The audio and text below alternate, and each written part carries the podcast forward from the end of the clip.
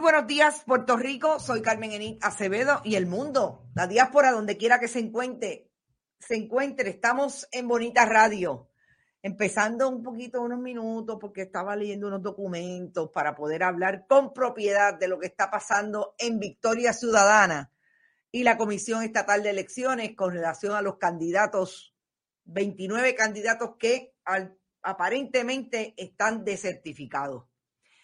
Intenté conseguir a alguien en Victoria Ciudadana, inclusive a su comisionado electoral, pero me dicen que tiene una reunión y que no me puede atender. Yo pensaría que esto es noticia importante.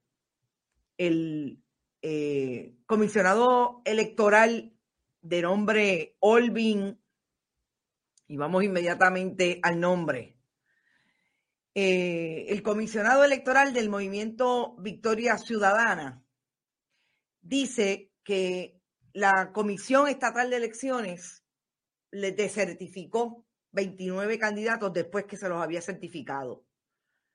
Yo ayer no entendía muy bien el asunto y me llamó la atención que en esa conferencia de prensa supuestamente hubo periodistas y no hicieron ni una sola pregunta. Eh, Olvin Valentín dice que las resoluciones emitidas por la Comisión Estatal de Elecciones del 26 de mayo del 2020 tienen tanto la firma del juez Dávila, que es el presidente de la comisión, como de Rosa Barrios, que es un funcionario de la comisión, eh, secretario de la comisión, que también lo firma.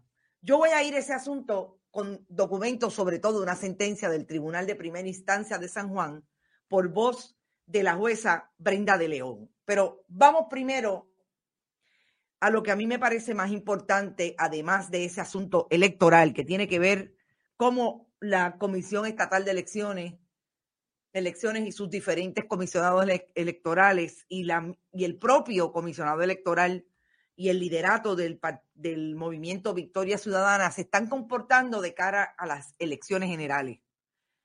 Gente, me he puesto la camiseta de quédate en casa porque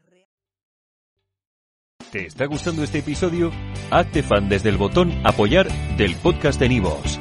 Elige tu aportación y podrás escuchar este y el resto de sus episodios extra. Además, ayudarás a su productor a seguir creando contenido con la misma pasión y dedicación.